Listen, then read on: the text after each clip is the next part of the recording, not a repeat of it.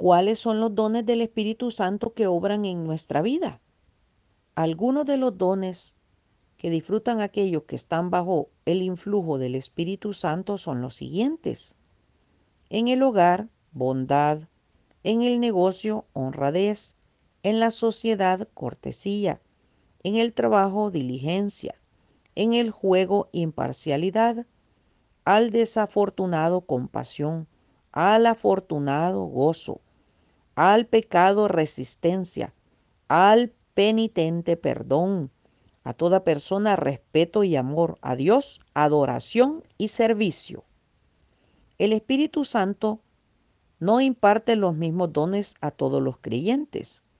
Sea cual fuere el don que recibamos como resultado de la presencia del Espíritu Santo en nuestra vida, queda bajo nuestra responsabilidad el usar esta dádiva para la gloria de Dios y para el beneficio de la humanidad. Ojo, bendiciones.